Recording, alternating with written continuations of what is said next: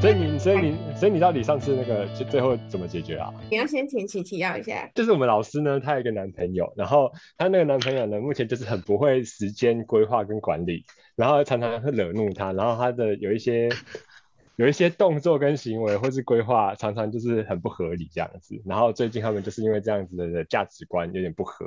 好，对，因为上次上次就是呈现在一个彼此冷静的状态，然后呢？经过上个礼拜的聊天之后呢，现在目前的状况是，他不管去任何地方都会报备。这个报备就可以来聊一下了。就是呢，大家喜欢的报备是那种，我到了餐厅，然后我跟你讲说，我到餐厅了。我开始吃饭的时候跟你回，我吃饭了。我离开的时候 跟你回，我离开了。大家喜欢这种点到点的报备，还是喜欢那种就是？我到了一间餐厅之后，然后我拍一张照片给你，说：“哎，你看，这是我今天吃的东西耶。”然后要回家的时候，可能在路上看到一只小猫，然后拍过拍给我看，说：“哎，你看看，我回家的路上看到一只小猫。”哎，大家喜欢前前面的报备还是后面的报备呢？后面的啊，应该是第二种吧。可是我本来就不喜欢那种谈恋爱谈的很像很公式化。我觉得你后面那一种叫做分享，不叫做报备。你前面那种就是有点太公式化，有点像排程，就是我今天到了某个点，我一定要做什么事情。然后后面那个就是纯粹就是情侣之间的分享，而且这之间讲的是一个信任感嘛。因为前面就是你有讲到说消失啊，你会很容易对他没有信任这样。好，大家都喜欢后者的那种分享的感觉，可是你要怎么样把你希望的样子告诉对方？如果你告诉对方说，哎，我希望你宝贝，然后结果换来的是刚刚的前者，就是点到点的宝贝。那我接下来要跟他沟通说，可是我希望你是用分享的方式啊。那这样子到最后，我们是不是都在把彼此塑造成某种人，然后最后活的都不像自己？是啊，没错啊。可是这就是磨合啊，不然你都不觉得说要说出来的话，OK？那这个第一种的可能就是他的行为啊，那就选择你要不要接受啊，对不对？那才是真实的他。嗯。可是我想要聊一下，就是报备跟分享这两个的差别。如果说报备的话，他可能是说，哦，我可能到了这家餐厅，那我就必须要跟你讲说我在干嘛，这叫报备嘛。但如果说分享的话，是不是比如说每次都分享，今天有遇到什么好玩的事情再分享，我一定随时都要跟你保持联络。但是可能说我今天中午吃到一个很好吃的东西，或是什么时候说，哎，跟你讲这超好吃的，然后拍张照片给你。嗯。这种叫分享嘛？但如果报备的话，说啊，我今天到，我今天中午了，十二点了，我要去吃饭，我要跟我的另外一半说，我今天吃了什么，然后我在哪里，然后我吃饱了，那那个叫报备啊，我觉得。但是分享可能就不能局限于某个时间，他一定要找我，可能今天的事情他可以做一个总结，这样叫分享吧。我觉得最主要的差别还是在于主动跟被动的差别啊，因为报备比较是被动，是被要求这样子做，但分享是你主动想要这样子做。那因为分享它不一定就是很自式化的去讲说哦，我今天什么时间点到了，我应该要做什么事情。可是如果你是要这种被动式，然后去分享这些这些事情的话，我都会归咎于就是够不够爱而已。如果他不愿意报备，就代表他不够爱我。你的意思是这样吗？我觉得两者不愿意做都是因为不够爱，但是后面那个。就是分享的部分，是因为你你够爱这个人，你分享欲够旺盛，所以你会想要去跟他做这些事情。当然，撇除掉很多人是没有什么分享欲，尤其是男生，真的是男男生真的是这样子的生物，他一定要等说今天有个结论了，然后我才把把它整理好，可能再跟另外一半讲。他不可能随时抱着手机，然后跟他另外一半讲或什么，我现在要干嘛干嘛这样子。而且他当下在那个环境，他也不可能对你做到什么多详细的分享啊，他一定是报备啊。那我想问你的报备是怎么样？我的报备是，如果我今天跟朋友出去，我就会跟他说，哎，我出门了，然后就开始跟他聊我出门的事情。比方说我在搭公车或者搭火车的时候，这个过程就是通勤的这个过程，我就会回他。就会跟他聊天啊，等到到了那个地方之后，就说：“哎，我见到谁谁谁了，我要跟他逛街了。”然后我就开始逛街。如果在逛街的过程中有看到什么东西，比方说我零我可能挑挑东西挑不出来，我觉得 A 跟 B 都很好。那我就会拍个照片给他，然后问他说哪一个比较适合，或者是怎么样的。这就是男生跟女生的不一样。男生可能会觉得说，哦，这小事；女生的话，可能就会把很多事情拆成很很好玩的部分，想要跟对方分享。嗯，我觉得你要探讨你不安全感的地方是在哪里。就真的是太焦虑了。然后哦，我觉得我好像恐怖情人哦，对不起，我先我先下线。超好笑。因为因为其实。很多时候，我其实是理解对方要什么，或是我理解对方需要什么。所以，因为我是一个爱自己更多的人，就是这取决于爱自己更多还是爱别人更多。因为两个爱自己在的人，或两个爱别人更多的人，他们就比较相安无事嘛。你会有这个问题，一定是爱自己更多的人跟爱别人更多的人互相碰撞。所以才会有两方的行为模式不一样。所以你说能不能信任对方？我当然是觉得可以信任啊，因为我就是一个爱自己更多的人，所以就是很多时候我会取决于说我自己想怎么做，或是怎么样做我自己会更舒服，而不是我不会一直去考虑说对方应该要怎么样，对方应该要做到什么程度，或是对方应该要怎么对待我，我不会去比较不会去要求别人。我更多的是要求自己应该要做到这件事情。哎，我觉得这件事情很重要。哎，我也觉得我在这段关系中，我一直在要求他要变成怎样的人。所以就如同开场的时候我说的，就是我会觉得说我好像在把对方变成一个我我期待的样子。那这样是不是最后就变得，其实我根本不爱他，我只是在塑造一个你喜欢的样子的他。对，可是如果你塑造成功，那你会更爱他吗？可是 T 妹，如果说这个人他可能反应就很冷淡啊，就像他可能就哎平常也没什么话，然后都没有想要跟你聊天这样子，那你还是这么专注的爱自己比较多，还是怎么办？你不会难过吗？就是哎他对你冷淡的。对啊，我会我我一定会难过啊。可是刚刚那就取决于我刚刚有也其实有讲到，就是说这世界残酷的地方就是在意的人要付出更多东西，所以在在取决于就是当他这样做我在意他的时候，那是不是我要做出某一些行为，比如说你们说有个地方，然后你们想要一起去，他这句话就没接，然后呢就说哦好啊，那改天，就是没有继续要跟你谈论下去这件事情，或是就直接岔开话题，没有要讲这个。如果他是这样的状况，我就会一直问，我真的很想要做这件事。那如果他很强烈的表达他不想，那我就说好，那没关系啊，就不要啊。或是假如说，OK，他可能说，哦，你去呃什么地方东西很好吃，然后你去附近的时候可以去吃，那你会觉得说，哈，不是我们两个要一起去吃吗？为什么他突然会讲说，我去附近的时候再去吃？这种小细节的点，这你会介意吗？不会啊，不会介意哦。但你不会觉得这话中有话吗？就是说，我们不是应该互相讨论，就是说我们要去一起去吃这个好吃的东西。他说，哎，你去附近的时候可以去吃，这样，所以代表说我们不会一起去，就是我们去附，我自己去附近的时候再吃就好。我比较少去揣测一句话背后的意义，哎，我不会像你，你，你，你，你。我很我很震惊哎。震惊吧？你好像比我更上一个阶层。可是你那个，你刚刚属于那个状态，不是属于自己在精神内耗的部分吗？在揣测对方话中有话的时候，就是你属于你自己在很强烈的思考，说啊，那对方是不是怎么样，或是他对方是不是不喜欢我怎么样？而且大部分时候都是负面的吧？对对对对对对对。对我其实有一个很好处理这个问题的方式，那就是把你的 OS 讲出来。哦，直接讲对啊。你觉得说，那对方是不是不想跟你去吃的时候，那就要说哈，你不想跟我一起去吃哦。你就直接把你的 OS 全部跟他讲，因为很很多时候其实你不讲，对方不会知道。可是我想分享一件事情，就是我在感情里面是一个有话直说的人，我的 OS 我就会直接讲出来，因为我自己就是一个这样的人，我就会直接我想讲什么我就讲什么。当我今天把我太多 OS 讲出来之后，啊，你不想跟我出去吃哦？然后对方就说，哦，没有啦，没有啦，那我们一起去吃啊？没有啦，就用这样。这样的方式带过，然后我就会觉得那很敷衍。你就把这个讲出来啊！我说哦，你干嘛敷衍我啊？这样就好。然后他就会说，他就会说没有，我们在敷衍。没有啊。然后我就样说，这就是敷衍。不过，我觉得他们没有为我们这两个人的事情去做着想，突然就说，哎，那你去附近的时候可以去吃之类的。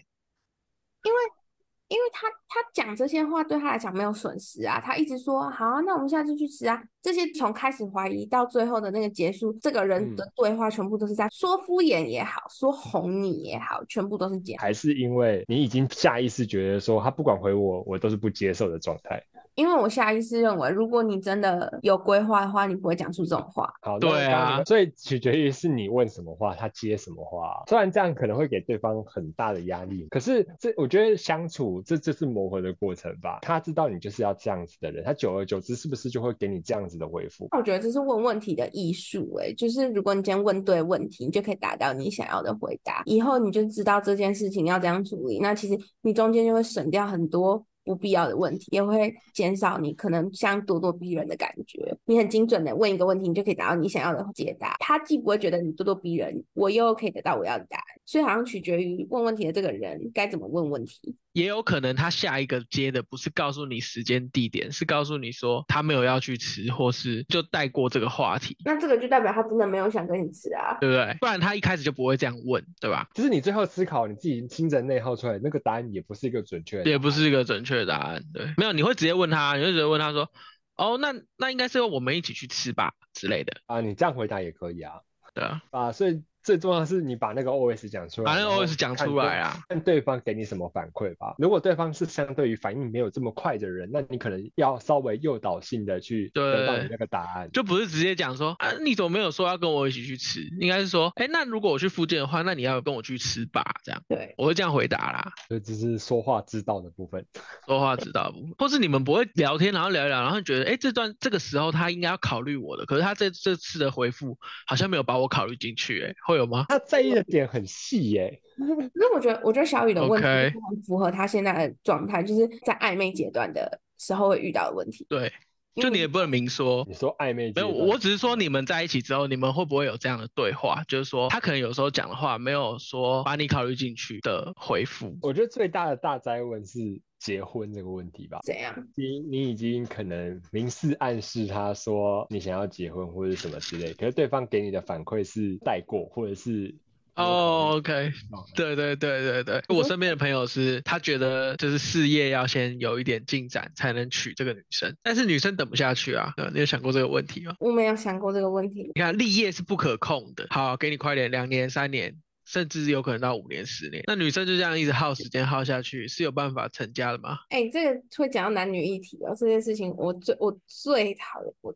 最讨厌就是对方用这个来绑架我。对对，但是现实上就是会有这样的讨论存在所以在一对情侣当中。男生最担心的就是女生没办法怀孕，是这样的意思吗？我不知道，但我觉得是看双方的规划。我身边的朋友的那个案例，比如说男生说我我要我要事业稳定了才能娶你啊，所以不是男女的问题，是每个人的想法不一样。就跟回扣到家庭背景吧，我觉得家庭背景对有一些很大的关联性。你说先成家后立业，或者是先立业后成家，取决于的除了双方的价值观，我觉得很多时候是那个感觉吧，因为很多时候结婚不是是一个冲动而已嘛，有时候感觉对了，管你先成家还是先立业，随便呐、反正就是真结了，这样不是吗？问题回归信任问题。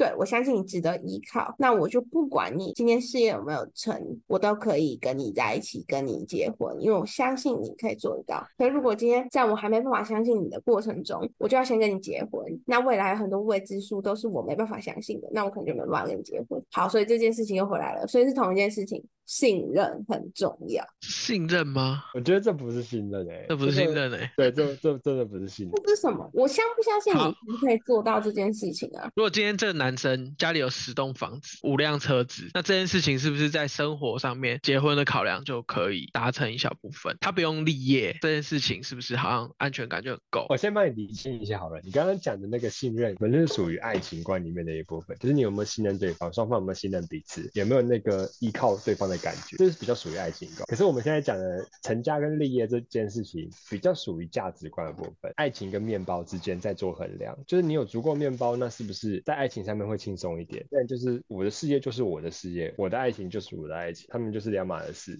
他并不是说你有钱不代表我有钱啊。对于老师来说，他的钱是可以自己赚，所以他更在意的是信任，呃我觉得我也在乎的是面包的信任，但是我的面包信任的导向可能不是去评断你说你赚了多少钱来拿到我的信任，而是说你这个人的有没有上进心。我觉得事业这件事情可以看到很多你处理事情的态度跟做法，跟解决问题的能力，是有非常多方方面面的事情。所以等于说我可以从事业这件事情，我就可以看到你这个人是一个怎么样子的人。当我今天在事业这一块，即便你今天做的就是现在还是很穷困潦倒，但我看见你的积极，即便你今天没有闯出一片天，我都愿意跟着你一起努力看看的。所以你是把爱情摆在第一位。我是把我有没有看见你有机会这件事情放在第一位。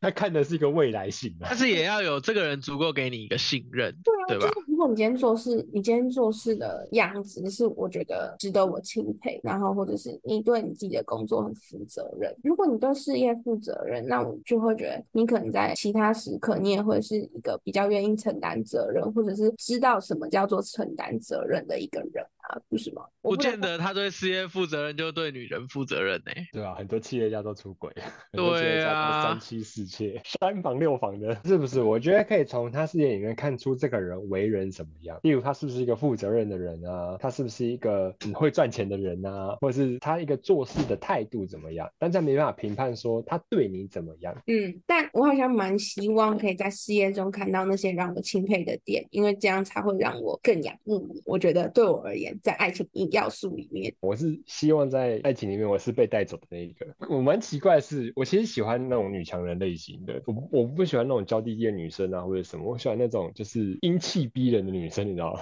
花木兰这种那一种。哦，是哦，但是你我有意识的几任，就是对你的印象中的几任，他们看起来都是超级小鸟依人，依附在你旁边的那种形象、欸，对啊，你根本就没有依照这个条件去寻找对象吧？没有没有，我前一任其实有他，我们在交往的前几初期吧，他其实是一个就是蛮工作狂的人，而且他的工作能力也比我厉害很多，所以。他那时候吸引我的特质就是这样，这种类型的女生，通常他们都说很难找男朋友，可是我就是喜欢这种类型的，而且我喜欢那种仰慕他，因为我很多时候如果能追着你的背影跑的话，我会更爱你，应该是这样讲。可是其实这样子很容易给对方很大的压力，因为后面部分是因为他已经停滞了，然后我已经超越他了。我当然不会这么严格，就是说我一我一超越你，我就把你抛下来。但是给他一段时间之后，他还是这样的时候，这种热情啊、好感啊就会衰退。你听你听起来像吸取人家精力的一个老妖怪。好色 哦，不是哈，不是不是，我的意思是说，我成长，我我一我会一直往前走嘛，但我希望你可你可以你也可以继续往前走，就是我们可以一起成长，一起进步。但很多时候他会跟不上我的步伐，应该这样讲。女生在单身的时候，可以有这样子对事业或者是对任何很精明的感觉呈现出来，让你看到这件事情是容易达到的。那通常如果真的陷女生真的陷入到一段感情之后，女生的感性就会大于理性，这时候就会呈现是你不想、你不喜欢的样子。连事业也会吗？对，就变成说，除非你今天要跟他在共同一个工作场域，你才可以看到这样子的画面。可是如果你期待的是他回到家之后，他还可以很意气风发的在跟你分享工作的事情的时候，我觉得可能就会减少那个机会，因为我觉得女生通常在陷入一段关系之后，她就会在你面前会呈现出的是跟工作比较不一样的样貌。我自己觉得，所以你你你只适合跟人家暧昧，除非你要进入到正式关系，或者是你可以接受开放式关系。而且我跟你讲，我是可以接受组内的人。有啊，你有说过，对啊，所以现实生活中的女强人怎么可能因为这样，然后什么什么就变成小女人？那你也太看不起她之前的经历了吧？那如果这样子呢？她在爱情里就是可能跟你单独的相处，她可能会是小女人，但是在其他方面，甚至跟朋友的相处，她可能是大女人，这样你可以吗？嗯，你说只有跟我相处、单独相处的时候是吗？对啊，这样当然可以啊，可是这样我觉得是不太可能啊。这个身份转换跟那个个性转换不可能这么快啊。嗯单独跟你相处的时候就会变另外一个人，这个蛮有可能的，因为在另外一半展现出来的行为本来就会不一样。对啊。但我很惊讶，原来里面的择偶标准是这样。可是你你这样的择偶标准不会觉得说很难接近吗？这个女生这样子的话，很难接近吗？怎么意思因为他才？会觉得有挑战性。因为你也是专注自己的人，所以这种人通常会比较难追，所以失败了你也是专注在自己上面。对，对，了解了。但 Keyman 那个是我蛮意外的，我也蛮意外的。不然、对啊不然你们觉得 会我应该要喜欢怎么样子的人？小小鸟依人的那种。对啊，然后你就会带着人家走啊，毕竟你是 Keyman 嘛，对不对？当初也是带着我们大家走啊，可是这个真，我觉得带久了，我会觉得累。不是，我会觉得，嗯，虽然这样讲有点过分，我会觉得你好弱，你好烂，我会觉得，我对，你是个慕强的人呢、我们今天都是互相在把我们丑陋的一面跟大家分享。其实我是分享我如何焦虑，然后怎样紧迫盯人，然后小雨是分享说他多么在乎小细节，细思极恐，然后 Kimi 是在分享说他是一个多么讨厌笨蛋的人。政治超级不正确的，你觉得这后面可以剪出来吗？我们的结论是这样的。